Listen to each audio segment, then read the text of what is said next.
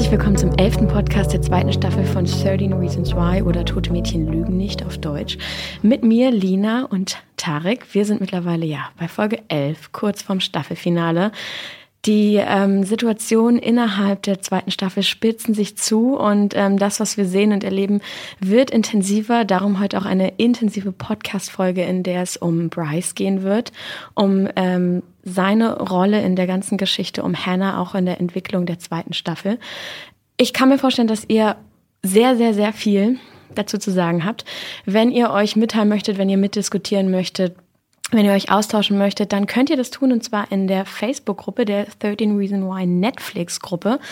Tarek und ich besprechen natürlich hier auch eine ganze Menge. Er hat die elfte Folge eben erst gesehen. Ich kenne schon alle Folgen.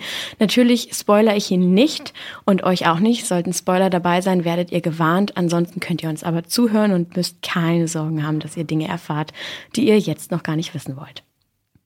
Man fühlt sich ja in der zweiten Staffel immer mal wieder hilflos oder man hat das Gefühl, dass man von so einer Ungerechtigkeit überrannt wird.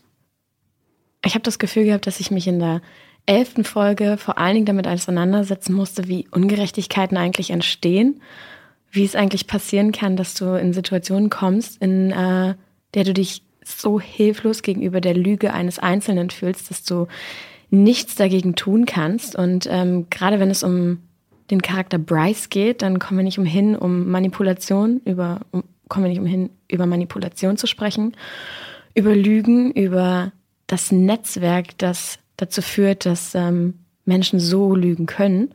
Und ich hätte gesagt, bevor wir über Bryce reden, steigen wir mit einer Szene ein, die das sehr, sehr deutlich macht.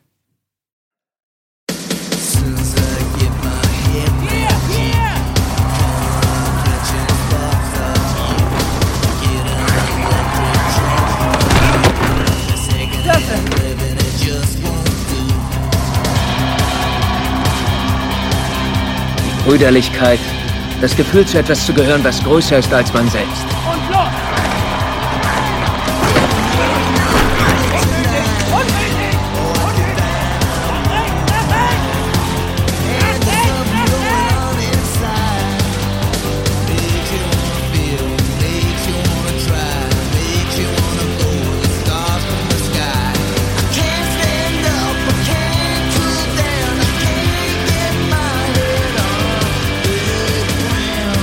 Es geht darum, gemeinsam zu kämpfen.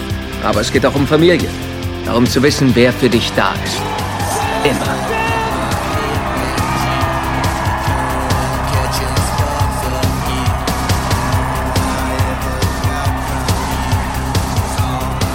Wenn alles stimmt, wenn elf Männer wie einer zusammenarbeiten, dann gibt es nichts Vergleichbares. Und los!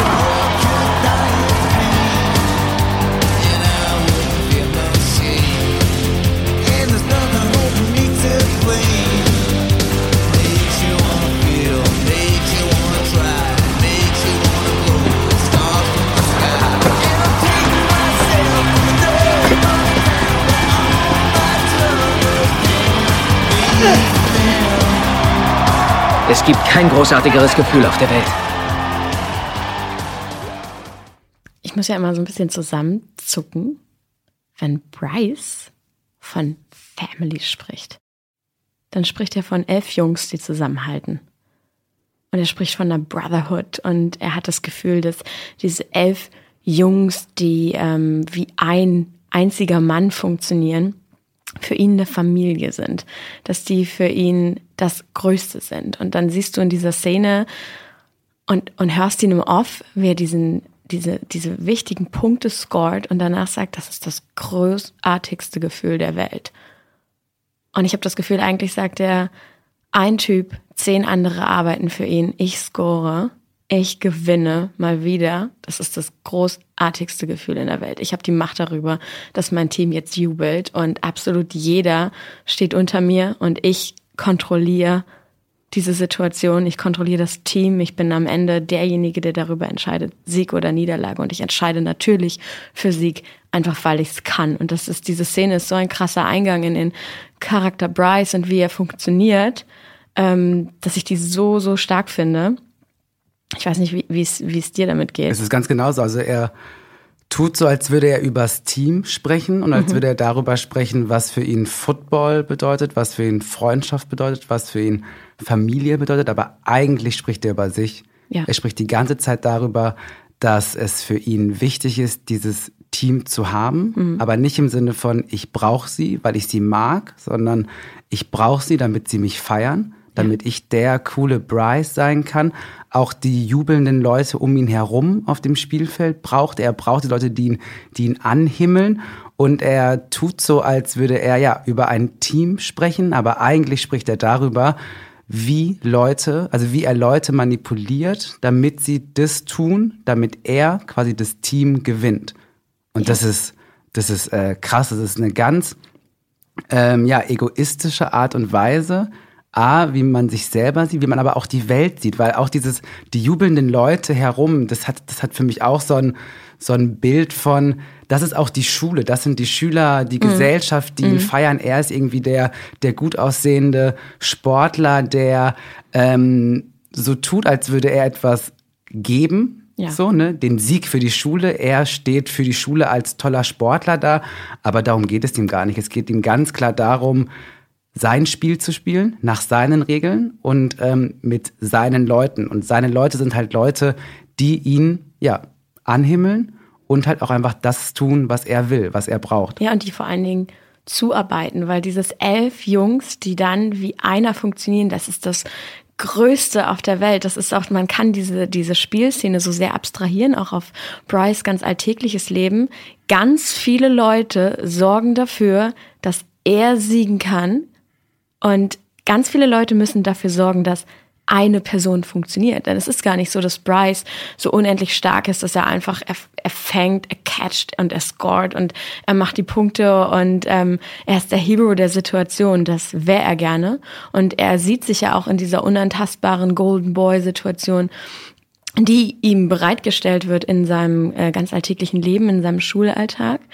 Ähm, aber tatsächlich muss man so hart sein und sagen, Bryce würde nicht funktionieren. Bryce wäre keine vollständig handelbare Person, wenn nicht diese jetzt metaphorisch gesprochen anderen zehn Jungs oder diese ganzen anderen Faktoren um ihn herum funktionieren würden. Eigentlich ist das Konstrukt Bryce eine Gruppe.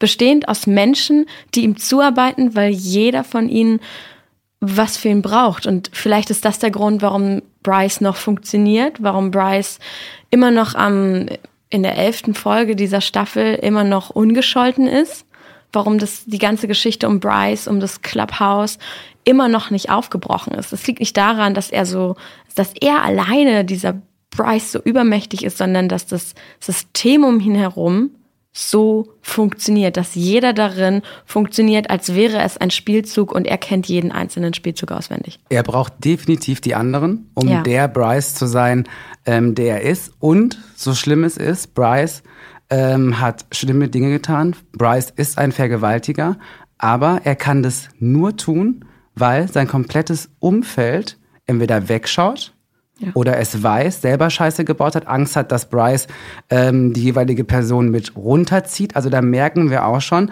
bei all dem Scheiß, den Bryce halt tut, ähm, hat auch jeder um ihn herum eine Mitverantwortung. Das darf man nicht vergessen das Wegschauen, das ähm, Legitimieren, die Angst nicht auszusagen. Auch jemand wie zum Beispiel Zack, der sich ja immer mehr vom Bryce auch distanziert, ist aber trotzdem eine Person, die zum Beispiel auch vom Clubhaus wusste, der weiß, was, was da passiert ist. Aber niemand traut sich, weil halt auch Bryce die Leute um sich herum halt auch dazu bringt, schlimme Dinge zu tun, mit ihm die Dinge zu tun, weil wenn andere mitmachen, würden sie ja ihn auch gleichzeitig, also sollten sie ihn verraten, hat er damit ja auch schon so eine Abhängigkeit bei den Leuten geschaffen. Wenn du mich verrätst, verrate ich dich auch, weil du warst ja mit dabei und hast weggeschaut. Und in der zehnten Episode gibt es eine Szene, die das also ist die Episode natürlich vor der Bryce-Episode, in der aber ganz klar wird, was da in diesem Clubhaus passiert. Und ähm, ja, wir schauen es dir einfach mal an. Willst du sie einweihen? Ich meine Pfeife hier. Und, willst du? Oh. Ja, aber ich hab Blättchen. Ach, komm schon. Zieh ich dir rein, Sherry? Ja, mach.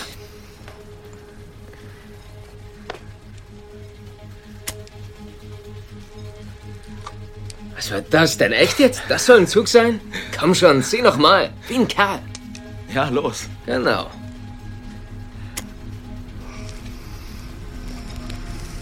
Sehr gut. Oh shit. Das war schon besser. Hier. Nein, ich spiele heute noch. Was? Ja.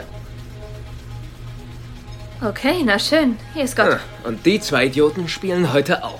Komm schon, Bryce. Echt jetzt? Fuck, komm schon. Schätze, du bist die Einzige. Zeit fürs Foto. Nein, ich.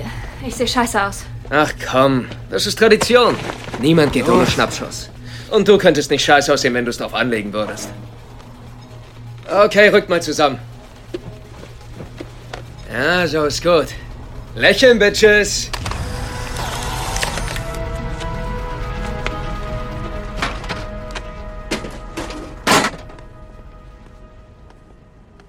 Er hat mein Foto in dieser Box mit 100 anderen. Als Trophäe? Als Versicherung. Was im Clubhaus passiert, bleibt auch im Clubhaus. Diese Versicherung, ne? Das ist äh, ein perfekter Einstieg eigentlich in genau diese Spirale, die du, finde ich, gerade so richtig angesprochen hast. Denn ähm, das ist die Art und Weise, wie, wie Bryce funktioniert. Und ich glaube, das ist auch ein Merkmal, wie diese Menschen, die wie Bryce sind, die manipulieren, die ausnutzen, die in Abhängigkeit bringen, funktionieren. So dieser allererste Schritt ist ähm, erstmal so, du bist schlechter als er. Nicht, dass er dich das spüren lässt. Nicht, dass er dich wirklich schlecht macht, aber er stellt sich relativ schnell in so eine Situation oder er stellt einfach die Situation so dar, dass er etwas hat, was du, was du gerne hättest. Er kann dir Dinge geben, an die du sonst nicht kommst, was auch immer das ist, irgendwas, das du brauchst. Manche brauchen Status, andere brauchen Geld, andere haben Bock auf Drogen, die anderen haben Bock auf Mädels und er kann, kommt an alles ran aus seiner reichen Situation. Er hat auch die Möglichkeit, krasse Partys bei sich zu feiern. Seine Eltern sehen eh nie da. Das heißt, ähm, er hat auch Freiheit und, und Macht. Also all diese Dinge und was auch immer du brauchst, das kann er dir geben. Und dann kann er anfangen, es dir wegzunehmen und dir zu zeigen, wie es dir geht, wenn du es von ihm nicht mehr bekommst. Und das ist dann so die erste Stufe der Abhängigkeit. Und wenn du die Jungs nimmst, dann ist es halt Spaß, Fun, keine Ahnung, ähm, Weed, Alkohol, ähm, eine richtig nice Zeit, irgendwie den Zugang zum Team, ein Teil davon zu sein, alles das, was du willst. Und dann kommt so ein bisschen der nächste Schritt, in diesem Clubhaus, dann wird eben was gemacht, was eine Grenzüberschreitung ist. Entweder bist du mit Täter oder du bist mit Wisser. Auf jeden Fall wird angetestet, wie du darauf reagierst, wenn du siehst, was da passiert, wie die Mädels behandelt werden, dass Mädels Trophäen sind, was sie dort mit den Mädels machen. Und genau dort, wenn du dann mit drin bist, wenn du Mittäter bist und quasi für, für jemanden wie Bryce bewiesen ist, dass er dich am Haken hat, dann schraubt sich diese Spirale nur tiefer und tiefer und tiefer. Am Ende bist du ein Teil dieses Konstrukts und darum hält das so wie so ein Tau. Darum hält das so krass zusammen. Ich fand es auch krass, einfach zu sehen, wie unwohl sich äh, Cherry gefühlt Ja. hat. Ja. Das war, weil zu dem Zeitpunkt wissen wir ja schon, dass es dieses Clubhaus gibt. Davor war das ja wie so ein, ähm, ja, wie so ein Ort, von dem man zwar ahnte, dass da schlimme Dinge passieren, aber wir waren noch nie wirklich auch mit dabei drin. Ja. Cherry ist quasi die erste, die uns auch in diesen, ähm, ja, Secret Ort irgendwie reinblicken lässt. Und ähm, ja, einfach zu merken, wie, wie nervös sie ist. Jeden Moment, ich, ich dachte auch, jeden Moment könnte was Krasses passieren. Ich habe mir wirklich auch Sorgen gemacht in dem Moment. Also ist jetzt Cherry die nächste. Und dann Ja. aber auch zu sehen, dass ähm, Bryce und die anderen beiden Jungs, glaube Scott ist mit dabei, ähm, gar nicht darauf reagieren, wie Nein. sie sich eigentlich in dem Moment fühlt. Ne? Also gar nicht die, die Zeichen lesen. Der eine Typ hat sie auch ziemlich so am Arm. Also sie sitzt da ja fast schon Ja. kleinlich Völlig bedrängt. Zu, völlig bedrängt in diesem, ähm, in diesem Clubhaus, wo man ja auch eingeladen werden muss. Auch das ist ja was Mhm. krasses. Also ähm, Bryce und Co., wahrscheinlich Bryce an erster Stelle, entscheidet, wer mit da rein darf. Wahrscheinlich wirkt das dann auch erstmal so wie so ein großes Privileg, mit an diesem Ort zu sein. Also er schafft so ein Mysterium. begehrlich, es ja. wird begehrlich. Ja. Dabei sind alle Sachen, die dort passieren, ganz, ganz schlimm. Und dann wirklich diese, diese, diese Nummer mit den Bildern, dass alle Mädels erstmal auch in einer Situation fotografiert werden, in der sie scheinbar freiwillig da sind, um dann, falls ein Mädel mal erzählen würde, dass sie dort bedrängt, belästigt, vergewaltigt wurde, am Ende man immer dieses Bild rausholen kann und sagen kann, Momentchen mal, die wollte doch hierhin. Ne? Und Und ja, das ist, ja. das ist, das ist so ekelhaft mit anzusehen. Und ähm, ja, wieder alle, wieder alle Fäden zusammen. Du hast es gerade schon so schön, so schön auch er, ähm, erklärt, wie der Bryce wirklich andere Jungs zu Tätern macht, zu Mittätern, zu Wegschauenden und es schafft, ähm, diesen Ort so zu glorifizieren, dass natürlich ein junges Mädel erstmal denkt, wow, danke, dass ich mit da rein darf, üb überhaupt nicht wissend, was da für eklige Dinge passieren, um dann ja auch die Opfer nochmal neu, so eklig abhängig von ihm zu machen durch diese Fotos, zu sagen, hey, pass mal auf, du wolltest doch hierhin. Das ist, also das ist, Ja. also es fühlt sich einfach schäbig an. Und das war einfach so ein Abarbeiten. Das war für ihn so ein Abarbeiten. Sie ist da, das Erste, was sie macht, ist Drogen konsumieren. Weil damit schaffe ich Erst schon mal machen, genau. ja. Und ich schaffe damit schon mal, es geht nicht mal so sehr darum, dass sie Spaß hat und high ist im Sinne von, naja, hat sie wenigstens eine gute Zeit. Nein. Es geht einfach nur darum, sich die ganze Zeit Step by Step von mit diesem krassen Vorsatz eine Versicherung zu verschaffen. Wenn sie was sagt, erstmal, sie hat Drogen genommen. So, das schwächt ihre Position fürs Erste. Vielleicht sagt sie deswegen auch gar nichts, weil sie Angst hat zuzugeben, dass sie Drogen genommen hat und weiß, okay, Ne? Das heißt, da, da schwächst du die Person das allererste Mal und sie begibt sich in deine Hand. Dann ganz wichtig, alle anderen nehmen keine Drogen. Er, er weiß einfach schon, diese Faktoren, die spult er einfach nur ab. Er weiß genau, wie es läuft. Und dann sagt er so, alles klar. Und als nächstes das Foto. Und ähm, die, selbst die Jungs wirken genau wie in diesem, in dieser ersten Szene, dass alles wirkt wie ein Spielzug, den sie schon tausendmal gemacht haben. Jedes System oder, oder jedes kleine Glied greift ins andere. Die Jungs grinsen, die bedrängen das Mädel, er macht das Foto und das ist so wie alles klar, Häkchen hinter und jetzt kann es halt weitergehen, weil ab hier sind wir safe. Das ist natürlich, auf der einen Seite denkt man sich so, boah, wie krass überschätzt ihr euch eigentlich? Aber auf der anderen Seite wird einem dann so beklemmt bewusst, die überschätzen sich nicht. Das funktioniert. Dieses ganze Netz funktioniert. Denn selbst wenn mal eine reden würde, haben sie sie A natürlich schon fast schon mundtot gemacht in die Situation, in die sie sie dort schon bringen.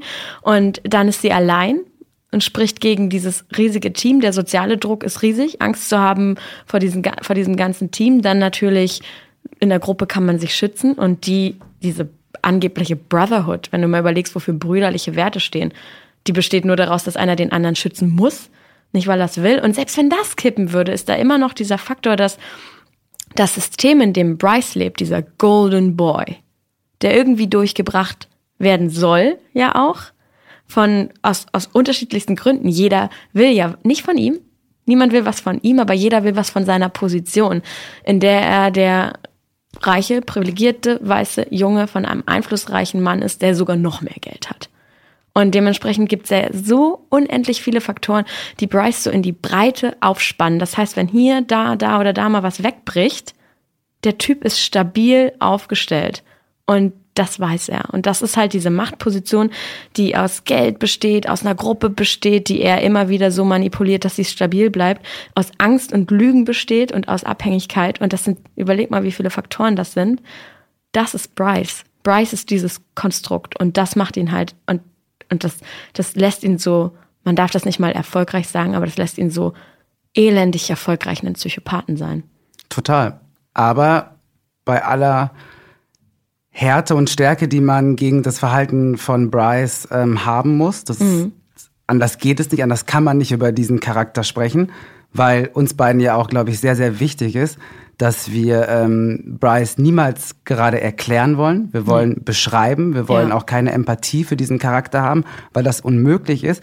Und trotzdem in, in aller Macht und Power, die ja Bryce hat, finde ich halt auch, dass es wichtig ist, auch über die Nicht-Bryces zu sprechen, die, die mitmachen, weißt du? Ja. Und deswegen Ja, finde ich, natürlich, ja. finde ich Zack gerade in der, ähm, in der zweiten Staffel so unfassbar spannend. Weil natürlich frage ich mich auch immer, wer wäre ich?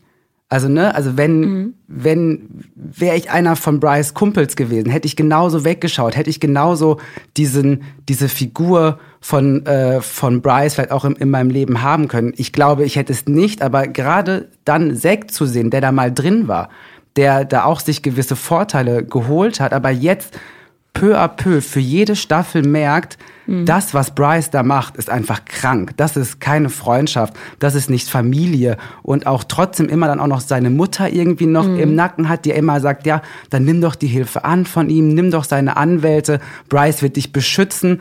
Der ja da sowas von tief drin steckt. Und trotzdem sehen wir ihn, wie ich finde, als so ein großes Vorbild dann zu sagen, man muss nicht mitmachen. Und wenn man mitgemacht hat, kann man da auch raus. Das finde ich einen ganz, ganz wichtigen Punkt zu, zu sagen. Zack zeigt eigentlich klar, er hat dieses Spiel eine Zeit lang mitgespielt, was schlimm ist, was scheiße ist. Aber er hat irgendwann gemerkt, egal wie abhängig Bryce ihn gemacht hat, dass es einen Weg heraus gibt. Und ähm, wir wollen jetzt nicht die unsere eigene Episode spoilern, aber ähm, wir erfahren ja zum Ende hin etwas. Darf ich spoilern? Ist es schon spoilern? Nee, ihr habt es eh alle geschaut, ne? Ja, ihr habt alle geschaut, also ist es gar kein Spoilern. Zack hat ja zum Beispiel ähm, Clay die Bilder gegeben, wo man die ganze Zeit nicht wusste, wer gibt eigentlich die Bilder heraus, wo man sieht, dass, dass, ähm, dass ähm, Bryce erst jemand Unbekanntes und dann erfahren wir, ja, dass die unbekannte Frau, die er vergewaltigt, halt Chloe ist, seine aktuelle Freundin. Das heißt, ähm, Zack hat da einen ganz, ganz großen Mut gezeigt, der aber auch wichtig war, weil Ja. Ähm, deswegen, egal wie schlimm Bryce ist, Bryce funktioniert auch nur, weil alle mitmachen. Und Zack Ja. zeigt einen Weg, wie man von ich bin Mittäter und ich schaue weg, weil ich mir einen Nutzen von diesem Menschen erhoffe, wie man da wieder rauskommt. Das ist ein ganz, ganz wichtiges Vorbild, finde ich, zu zeigen, man muss da nicht drin bleiben. Es gibt Wege raus. Man muss nicht der Montgomery sein, der das, der da so, so tief, glaube ich, drin ist, dass, dass es für ihn, glaube ich, unmöglich wird, sich aus dieser Schlinge zu lösen, wenn Bryce Ja. nicht untergeht. Ja. So. Und daher, ähm, ja, finde ich das wichtig, da auch nochmal, dass wir da über Zack halt sprechen, weil er da wirklich eine Vorbildfunktion hat für mich. Ja, Zack hat einfach bewiesen, dass ähm, selbst wenn du in etwas drin steckst, ist es besser, heute damit aufzuhören, als morgen noch weiterzumachen, weil du ja gestern auch schon dabei warst. Du kannst halt, du kannst grundsätzlich, das sage ich jetzt nicht theoretisch, das sage ich jetzt nicht wie so ein Pinterest-Quote, aber du kannst jederzeit auf Stopp drücken, solange du noch dein eigener Mensch bist. Und das hat Zack gemacht und das, ja, das war unheimlich mutig, auf jeden Fall. Und ähm, das ist auch, finde ich sehr gut, dass du es angesprochen hast, weil das ist ein, ein Charakter, den wir ja die ganze Zeit schon auf diesem Weg irgendwie verfolgt haben, der anfängt, selber nachzudenken, selber mitzudenken und der vor allen Dingen auch noch in der Lage ist, zu hinterfragen, der noch nicht so gleichgestellt ist wie ein Monty beispielsweise. Und mit gleichgestellt meine ich so, Monty ist komplett gleichgemacht. Der ist drinne in einem Muster, in dem er nicht mal mehr hinterfragt, was dieser Leader da vorne macht, weil der Leader scoret ja die ganze Zeit. Er gewinnt ja die ganze Zeit. Das muss ja irgendwie alles richtig sein.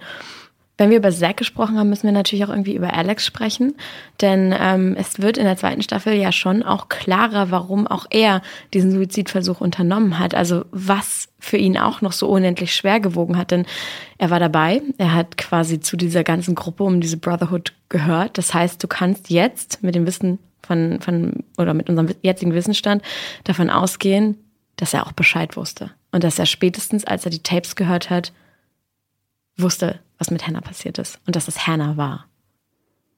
Die vergewaltigt wurde von, Richtig. von, ähm, von Brian, weil es ja diese, Ja. die, diese Szene gibt, wo Montgomery und Zack quasi ähm, in der Vergangenheit, ähm, Montgomery sieht quasi, dass Hannah Ja. vergewaltigt wird von, von Bryce, schreitet nicht ein. Ja. Und ähm, Alex weiß es in dem Moment noch nicht, aber natürlich nach den Tapes weiß er, dass halt das Mädchen, ähm, das vergewaltigt wurde, halt Hannah war. Und ähm, ja, ich glaube, das war für ihn, ich, ich meine, er hat ja, er hat's ja so krass verdrängt, so, Ja. was glaube ich nicht nur daran lag, dass er ähm, sich ähm, selber angeschossen hat, sondern auch einfach ein psychischer Verdrängungsschutzmoment einfach war. So dieses, ähm, diese, diesen Moment, ich hätte helfen können, ich hätte aufstehen können, ich hätte rausgehen können, ich hätte auch vielleicht besser hinhören können, dass das, was da gerade passiert, kein Sex ist, der, der ähm, auf Augenhöhe passiert, dass, es da, dass es ja. da nicht um einvernehmlichen Sex gerade geht, sondern dass, dass da jemand Schmerzen hat, vergewaltigt hat, zwar nicht nach Hilfe ruft, aber Schreie hat, also Ruf, also es, ich glaube, das ist, das war für ihn so diese, diese Erkenntnis wiederzubekommen, glaube ich, so ein krasser Schock auch. Ähm, und er ja, hat die ganze Folge, also die ganze Staffel quasi nach diesem Moment ja auch gesucht. Ja. Und jetzt hat er ihn quasi, also in der elften Folge bekommt er halt diesen, diesen Moment zurück. Und ähm, ja, Alex war halt leider auch jemand, der sich von dieser ganzen Shine-Bryce-Welt hat blenden lassen, der auch gerne der einfach nur Teil sein wollte von ja, diesem der, ganzen. Der wollte Mist. Teil sein, der wollte beliebt sein, der wollte irgendwo einen Anschluss finden und das sind ja auch völlig nachvollziehbare Gründe. Ähm, aber gerade bei Alex glaube ich, dass dieser, dass, dass dieser Moment zurückgekommen ist, dass diese Erinnerung wieder da ist, dass ihn das auch ganz, ganz, ganz krass auf die Probe stellt. Und das hat aber auch mich als Zuschauer in dem Moment krass auf die Probe gestellt. Also das ist mir unendlich nahe gegangen. Ich finde ja auch, wenn wir über Alex reden, nochmal vielleicht ganz kurz auch über den Coach. Weil der Coach ist für mich Oh, wow. auch jemand, der ganz genau weiß, dass es das Clubhouse gibt. Das kann der mir nicht erzählen, dass, dass, dass der nicht weiß, dass seine Jungs dieses Clubhouse haben. Ähm, der ja auch ganz stark Bryce schützt, weil Bryce halt einfach das Team zu dem macht, braucht was es ist. ihn, natürlich. Er braucht ihn. Er braucht ihn für den Ähm, Erfolg. Und ähm, auch da ja auch Zack in dieser Folge ganz krass an seine Grenzen mit ihm kommt und eben sagt, pass mal auf, Coach, das ist nicht Brüderschaft, was wir da haben. Das ist nicht Familie. Das, was da passiert, ist falsch. Und ich bin raus. Er verlässt das Team, so, was ich auch einen mega starken Moment finde.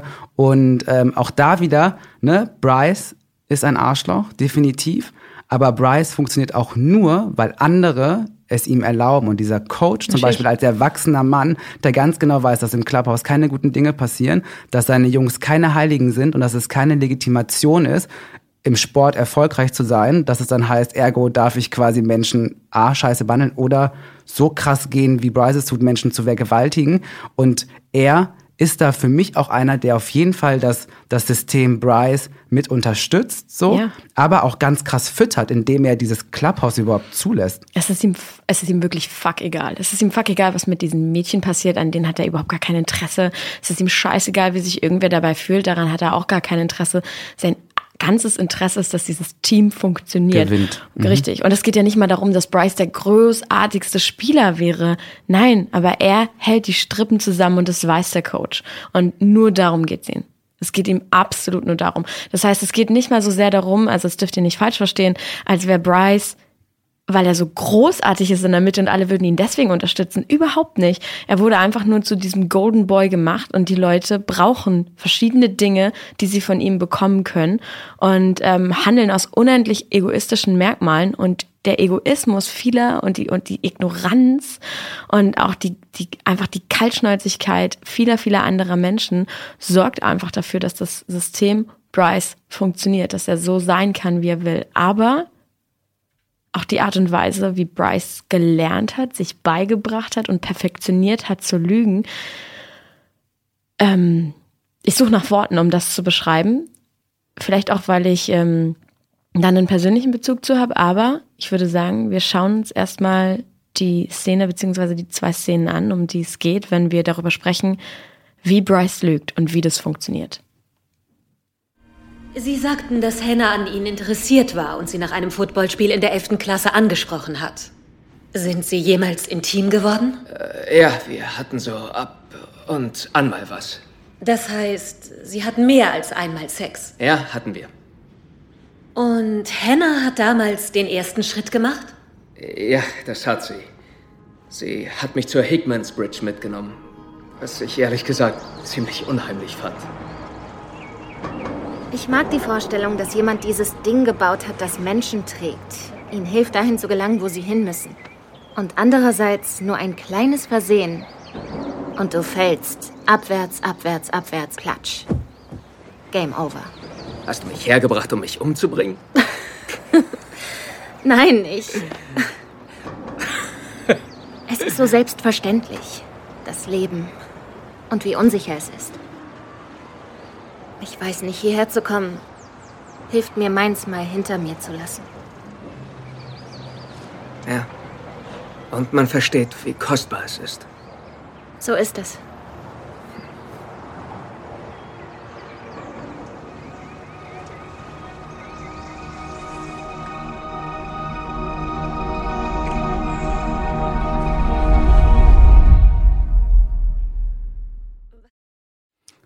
Hast du ihm geglaubt beim ersten Gucken?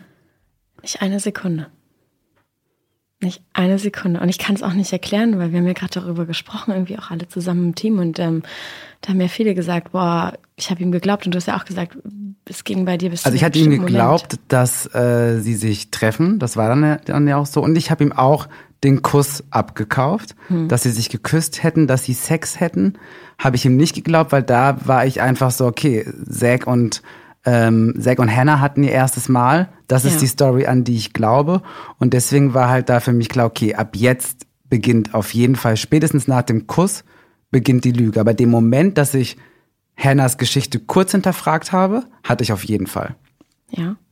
Vielleicht, weil das System auch bei uns funktioniert. Ich glaube, der einzige Grund, warum ich ihm zum Beispiel nicht geglaubt habe, ist, weil ich Erfahrungen mit jemandem gemacht habe, der so unendlich gut darin ist, Lügen zu erzählen, die so weit weg von der Wahrheit sind, dass es unvorstellbar ist, dass er lügt. Denn das ist ja eines, das ist ja das größte Werkzeug, das größte Tool eines krassen Lügners, dass er nicht irgendwie so ein bisschen an der Wahrheit rumdreht. Er geht gar nicht auf die Gefahr ein, dass ähm, an der Wahrheit nur so ein bisschen geschraubt ist, dass er was verschweigt oder dass er ein bisschen was dazu addiert, sondern er stellt eine Realität auf, die nicht existiert. Und dann sorgt er dafür, dass sie stehen kann, eben durch Leute, die für ihn schweigen, Leute, die für ihn lügen, die in Abhängigkeit zu ihm stehen, Menschen, die sich nicht mehr äußern können, weil er sie mundtot gemacht hat, Menschen, die dafür sorgen werden, dass er glaubhaft bleibt und ist. Und vielleicht hat ja auch so ein bisschen durchaus das System funktioniert und hätte wahrscheinlich auch bei mir funktioniert, wenn ich nicht, es hat sich für mich so unendlich gleich angefühlt. Einfach weil weil ich da einfach persönlich involviert bin. Und ich habe so geheult, als ich die Szene gesehen habe und vor Wut und ich wollte auf Fast Forward drücken, weil ich ich hätte es nicht ausgehalten, wenn das nicht sich nicht aufgelöst hätte. Das hat mich echt, das hat mich fast gekillt. Mir war kotzübel und ich habe geheult und habe gedacht, das darf, das darf, das darf, das darf nicht wahr sein, weil ich einfach weiß, wie übermächtig eine Lüge sein kann, die so gut erzählt ist. Bryce weiß halt, wie er manipulieren kann, wie er ja. lügen kann. Allein schon seine Inszenierung, ja. dein Auftreten vor Gericht ist ja schon eine Lüge. Dieser Anzug, dann diese Brille, diese Brille. die ihm da von den, von den Eltern aufgesetzt wird. Das war ja schon so ein fast witziger Moment, wäre er nicht so ernst und nicht so traurig und wüsste man ja. nicht, warum er das macht, nämlich und er weiß auch um genau, zu manipulieren. Er weiß auch genau, wie er seinen Charakter, den er da aufsetzt, balancieren muss. Das ist halt auch was, was jemand, der der nicht nur lügt, sondern manipuliert, ähm, kann und weiß, auch weiß, dass er das muss. Er kann sich perfekt auf das einstellen, was Leute von ihm erwarten. Es wäre nicht glaubhaft gewesen, wenn er gesagt hätte, ja, ähm, Hannah wollte mehr und ich auch, aber es hat leider nicht funktioniert und sie war ein tolles Mädchen. Nein. Er wusste genau, dass, ähm, dass er glaubhafter ist, wenn er sagt, sie hatte eine Reputation, weil das passt in das Bild, das natürlich auch seine Familie hat. Ähm, das passt in das Bild, das ihm wahrscheinlich seine Familie auch eingetrichtert hat. Also er weiß ganz genau, was er den Menschen verkaufen muss, welchen Bryce er quasi an die Oberfläche bringen muss, damit seine Lüge am, am glaubhaftesten bleibt. Und ich meine, zu dem Zeitpunkt, in dem diese Szene kommt, hat ja diese Anwältin und auch der Verlauf der Staffel selbst einiges mit uns gemacht. Wir sind mittlerweile gewohnt, dass nicht alles so ist, wie es scheint. Wir sind mittlerweile gewohnt, dass dass auch Hannah ihre Momente hatte, die sie verschwiegen hat. Und das funktioniert ja. Und Bryce ist für mich auch jemand, der mit diesem letzten Rest Empathie auch immer spielt, den, den wir in uns haben. Auch diesen, diesen letzten Rest, dass wir uns, also ich bin zum Beispiel jemand, der immer einen Restzweifel den Menschen zugesteht, so diesen klassischen Benefit of a Doubt. Den würde ich jemanden nie wegnehmen. Und Bryce ist jemand, der weiß, dass viele Menschen den haben dass äh, viele Menschen diese zehn Prozent ähm, haben, naja, aber ich will dich nicht verdammen, ich gebe dir die Chance, dich zu erklären. Und genau da springt er rein. Ja, lass uns die erlösende Szene gucken, obwohl sie, also für mich war sie in dem Moment erlösend, aber sie ist nicht erlösend. Man weiß dann zumindestens, er hat auf jeden Fall gelogen, aber ja. sie ist trotzdem. Ich finde, man erschreckt Ach, sich auch ja. bei der Szene. Ähm, oder ich, ich kann es mir, ich kann mir vorstellen, dass man sich erschreckt und dass auch eines der Mittel ist, dass man sich kurz schuldig fühlt, dass man ihm geglaubt hat. Mhm. Also habe ich das richtig verstanden. Hannah hat damals den ersten Schritt gemacht. Ja, das hat sie. Sie hat mich zur Hickmans Bridge mitgenommen. Ein kleines Versehen, Und du fällst abwärts, abwärts, abwärts. Und platsch. Game over. Hast du mich hergebracht, um mich umzubringen? Nein, es ist. Es ist so selbstverständlich. Das Leben. Und wie unsicher es ist. Hierher zu kommen, hilft mir manchmal hinter mir zu lassen. Ich verstehe. Wir sollten. Wir sollten fahren.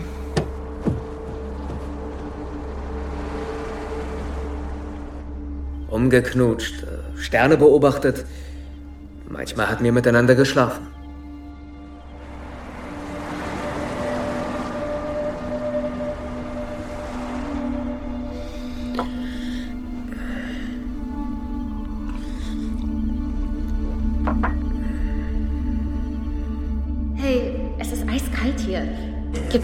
Heizung? Oh, scheiße. Äh, nein, sorry.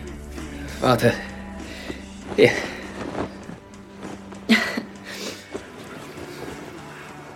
Ist es nicht toll, so frei zu sein? Eigentlich schon. Ich habe aber genug Freiheit. Es wäre nett, wenn Sie ab und an auftauchen würden. Scheint ziemlich einsam zu sein. Manchmal, ja. Ich rede eigentlich nicht besonders oft darüber. Es ist schön. Ja, ist es. Das steht dir gut. Ich mach mal ein Foto. Oh, auf keinen Fall. Keine Fotos. Was? Komm schon, du bist wunderschön. Naja, die Pfeife verstecke ich allerdings lieber. Ich will nicht, dass mich alle für eine Kifferin halten.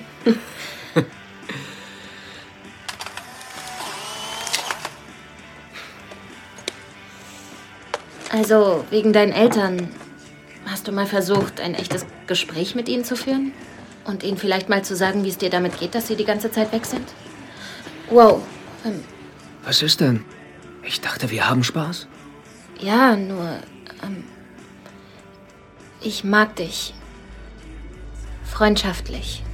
Das Krasse ist einfach, dass dieser Typ, Bryce, dass man, dass man fast schon, wenn man das jetzt sieht, wenn man jetzt dieses Ich mag dich, ich mag dich als ein Freund, das ist, als wäre das der Moment gewesen, wo bei ihm der Schalter umfiel im Sinne von, ich werde dich aber haben.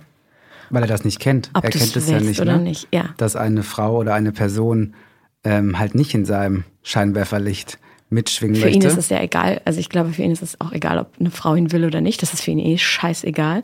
Aber dass jemand, ähm, dass er überhaupt Ablehnung erfährt, ist für ihn schon ein Trigger im Sinne von, und ich beweise dir jetzt, dass du gar keine Möglichkeit hast, mich abzulehnen. Niemand lehnt mich ab.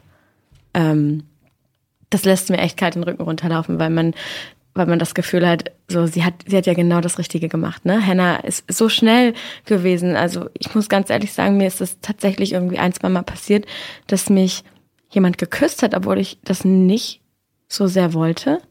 Und dann, dann erst nach dem Kuss zurückgezuckt bin und dann auch nicht so richtig wusste, wie, wie ich was sagen soll, weil ich tatsächlich Angst hatte, dass ich jetzt jemanden vor dem Kopf stoße oder so. Aber auch hier ist Hannah wieder so mutig und so klar, sie zuckt zurück und sagt, wow. Und ist dann aber auch so, ich mag dich, aber ich mag dich als einen Freund. Eigentlich war Hannah so gut darin, Grenzen zu ziehen. Sie war so gut darin, Grenzen zu ziehen und so, und so ein bisschen ist es so, als ähm, hätte ihn das noch mehr getriggert. Etwas, das eigentlich so gut an ihr war, dass sie eine Grenze gezogen hat.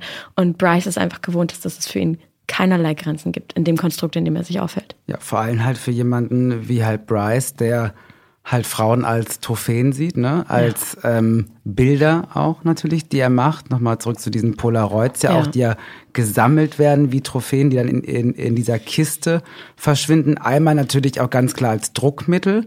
So Ja. nach dem Motto, die waren ja, ja freiwillig, aber auch ganz klar zeigt ja, zeigen diese Polaroids auch sein, sein ähm, Blick oder sein, seine Idee von, von Frauen, also was Frauen eigentlich für ihn sind.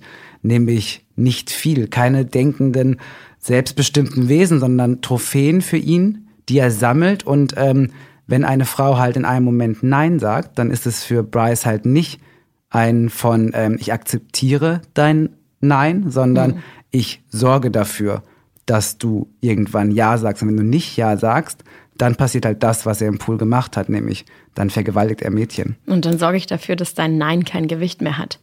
Ähm, beziehungsweise, dass dein Nein auch gar keiner mehr hören kann oder will. Oder selbst wenn jemand dein Nein hört, dann, naja, dann ist es passiert und dann ähm, musst du damit klarkommen. Ähm, das ist irgendwie, irgendwie das System, in dem für ihn Frauen funktionieren und wie und, und dass Bryce nicht einfach nur ein Typ mit Problemen ist, sondern ein Psychopath, merkst du an der Szene, wie sehr es ihn anmacht, ähm, jemanden zu, zu bedrängen, zu verletzen, zu besitzen, zu ähm, vergewaltigen, ähm, einfach seine Macht gegenüber anderen so auszuleben, dass sie Schmerz empfinden.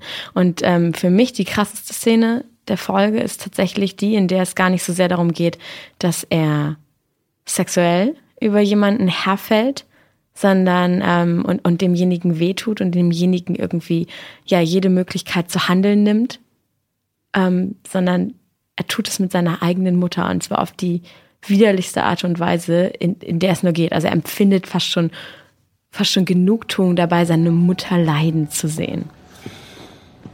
Du scheinst das ja alles sehr gut wegzustecken. Ja, ein verdammt anstrengender Tag, ganz ehrlich. Das war. Das war nicht ohne. Also dein Vater und ich haben dir sehr viele Freiheiten gelassen. Wir haben immer darauf vertraut, dass du genug Verantwortungsbewusstsein hast.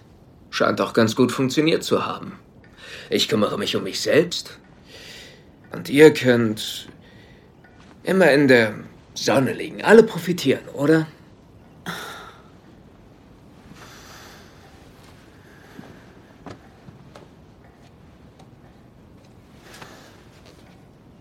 Wie war das mit Hannah? Du warst gestern da. Das war ja wohl nicht die ganze Geschichte. Sie hat mich angemacht. Wir hatten Sex. Ich meine, du weißt doch, dass ich sexuell aktiv bin. Spätestens seitdem du letztes Jahr reingeplatzt bist. Du hast auf dem Absatz kehrt gemacht und nie was dazu gesagt, aber es gab viel nackte Haut. Aha, und was ist mit Chloe? Auch viel nackte Haut. Chloe hat Probleme, okay? Kaputte Familie und so. Hattest du Sex mit ihr, als sie bewusstlos war? Ich habe sie nicht gezwungen, sich nachmittags zu betrinken und voll zu kiffen. Oh, genauso wenig wie du Hannah in den Whirlpool gezwungen hast. Was interessiert dich, dass du kanntest Hannah nicht? Du etwa? Oder war sie nur ein Ding, das du wolltest? Du willst wissen, was mit Hannah passiert ist, Mom?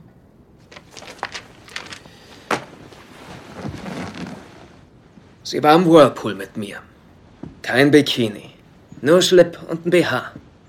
Über ihren geilen Titten. Und sie hat mich angeguckt, als. als wollte sie es. Und ja, ich wollte sie. Ich. musste sie haben. Also habe ich sie umgedreht und sie von hinten durchgefickt. Hart. Bis sie schrie.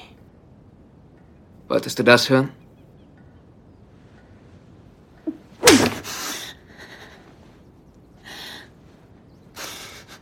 Schande über die Familie gebracht. Du bist ein Fremder in diesem Haus. Das war ich schon, Mom.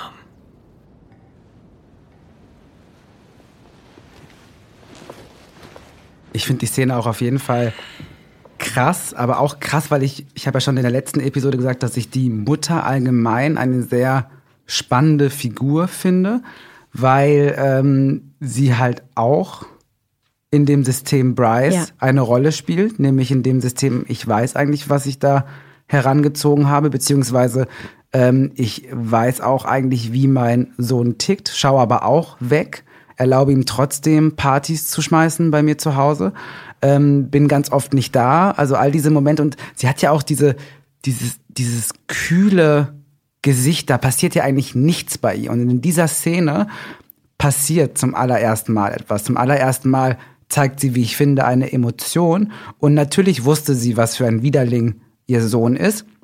Aber in dem Moment zeigt er es ihr auf so eine ekelhafte Art und Weise, sodass sie ja dann ihm diese Ohrfeige irgendwie gibt. Und ähm, ich habe jetzt beim zweiten Mal gucken auch nochmal irgendwie, irgendwie ohrfeigt sie sich auch selbst, finde ich. Sie gibt sich die Ohrfeige dafür, dass sie halt dieses Kind herangezogen hat, diesen Jungen, der, ähm, der Mädchen misshandelt. Ich meine, sie merkt ja auch, wo im Gericht Chloe ähm, bei der Anhörung, äh, wo halt Bryce erzählt, dass Hannah ja auf ihn stand und dass es ja eine Beziehung war, da verlässt ja Chloe ähm, den Gerichtssaal und da merkt sie ja auch schon, Chloe distanziert sich von ihm. Und was macht Bryce in seinem System Spiel? Ich schaffe mir Abhängigkeiten. Ähm, er macht ja auch Chloe so krass von sich abhängig. Diese Geschichte, wo, wo er äh, sie einlädt, mit den Eltern doch mal in, in Urlaub zu fahren. Ne? Er weiß, sie kommt irgendwie aus nicht so guten Verhältnissen, da ist wahrscheinlich nicht so viel Geld da. Was gibt es Besseres, als dann die Freundin mitzunehmen zu einem tollen Trip mit Cocktails und Champagner? Da, davon redet er ja auch. Und auch da merkt er ja, Chloe zweifelt. Chloe mhm. könnte mich verlassen. Was könnte das für Konsequenzen für mich haben? Und er muss sie ja an sich binden, weil was funktioniert besser, als wenn du einen Mann der Vergewaltigung irgendwie anprangerst, die er getan hat, wenn daneben eine Frau ist, die ihn liebt und die so und tut. beschützt. Genau, und aber auch dieses, diesen pseudo-liebenden Bryce, diesen netten Bryce, natürlich auch dann durch Chloe nochmal wiedergespiegelt wird. So nach dem Motto, ähm, wie kann denn dieses süße Mädchen mit einem Vergewaltiger zusammen sein? Das, das geht ja gar nicht. Ergo kann das kein Vergewaltiger sein. Und das weiß Bryce. Bryce weiß, dass er Chloe braucht, damit sein Ruf weiterhin ähm, geschützt ist. Und er macht sie genauso, wie er es mit Zack macht, genauso wie er es mit allen anderen macht, schafft er auch da wieder Abhängigkeiten, damit sein Netz von Lügen, von Intrigen, von, von Gewalt auf allen Ebenen weiterhin, also dass, damit seine Stellung, die er hat, ja. weiterhin funktioniert. Er weiß ja auch ganz genau, gerade beim Beispiel Chloe, wo ihre Angst liegt, dass sie Verlustangst natürlich empfindet, dass sie Angst hat, ihn zu verlieren, dass sie ähm, auch Angst hat, das Leben, was sie gerade hat und was sie gerade glücklich macht, gerade weil ihr Zuhause sie nicht glücklich macht, zu verlieren und einzubüßen. Und ähm, den Ort mit, also ihn als, als Ort, nicht im, im übertragenen Sinne als Metapher, ähm, als Ort, an dem sie, sie glücklich ist und sie sich wertvoll fühlt, zu verlieren. Und dementsprechend gibt er ihr mit diesem, mit diesem Urlaub, mit diesem Urlaubsversprechen wieder etwas, das sie daran erinnert, was sie alles verlieren könnte, wenn sie ihn verliert. Und das ist indirekt nämlich auch wieder dieses, ich gebe ich geb dir was Schönes, aber eigentlich gebe ich dir auch Angst mit auf den Weg. Und, und damit fütter ich dich. Und ich finde einfach auch die Szene, um nochmal auf die Szene mit der Mutter zurückzukommen, deswegen so, so lähmend und, und heftig.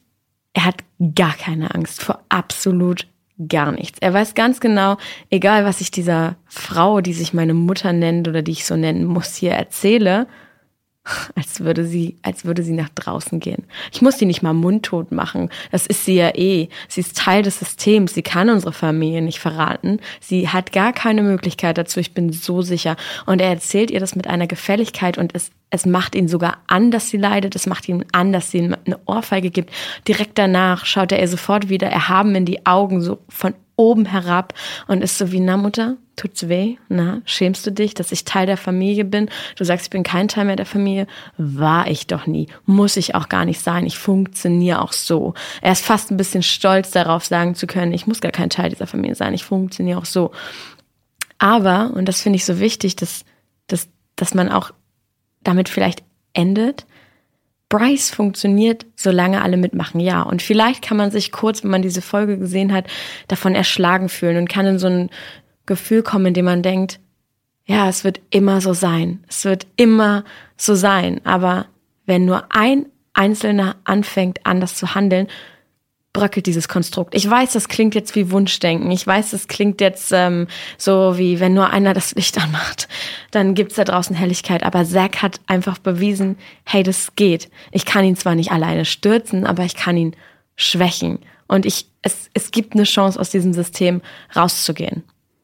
Und die große Frage ist ja auch, wie geht es weiter? Weil für mich war auch eine der krassesten Szenen, wie Clay zum Schluss bewaffnet ja. zu ähm, Bryce House ja, läuft und dann Hannah, also mich hat diese Szene so krass gepackt. Ich war, also ich heule eigentlich selten und hatte da wirklich Tränen in den Augen beim Gucken, weil Hannah ja dann die Worte, die sie ähm, über die Vergewaltigung auf der ähm, Kassette gesprochen hat, nochmal neu wiederholt und nochmal neu uns allen irgendwie ins ja. Gedächtnis bringt, um zu sagen, das, was passiert ist, Clay, ist die Wahrheit. Das sind meine Worte und das hat er mit mir gemacht. Er hat mich vergewaltigt. Und dann halt Clay, der vollkommen durch ist, mit der Waffe zu dem Haushalt rennt, dann noch Justin irgendwie kommt, ihn versucht aufzuhalten und dann macht Bryce die Tür auf und man fragt sich wirklich, er schießt Clay, jetzt Bryce. Deswegen, das war für mich, wo ich dachte, okay, scheiße, ich will jetzt weiter gucken. Ich durfte aber nicht, weil ich das ja. nachher machen werde, damit ich dann morgen bei der nächsten Folge weiß, was passiert. Aber das ist für mich auf jeden Fall auch eine der krassesten Szenen überhaupt in der ganzen Staffel bisher gewesen.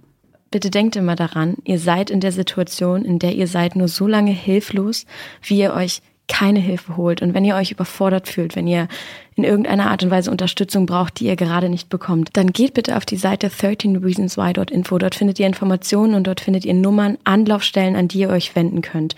Bitte nutzt die, wenn ihr sie braucht. Die Inhalte des Podcasts entsprechen natürlich ganz klar Tareks und meinen Meinungen. Wir sprechen hier über Dinge, die wir erlebt haben. Wir sprechen über unsere Gefühle zu den einzelnen Folgen. Die Haltung von Netflix zu den Problemen, die wir diskutieren, kann natürlich stark abweichen. Wenn ihr beim Hören unseres Podcasts weiter mitdiskutieren wollt, wenn es noch Dinge gibt, die ihr sagen wollt, die wir, auf die wir vielleicht nicht eingegangen sind, zu denen ihr noch Fragen habt, dann könnt ihr auch weiter untereinander diskutieren. Und zwar in der Facebook-Gruppe der 13 Reasons Why Netflix-Gruppe. Ähm, tretet einfach bei, lest mit, seid Teil davon. Wir freuen uns auf euch. Und wenn euch unser Podcast gefallen hat, dann würden wir uns auch freuen, wenn ihr uns auf iTunes eine Bewertung oder einen Kommentar hinterlasst.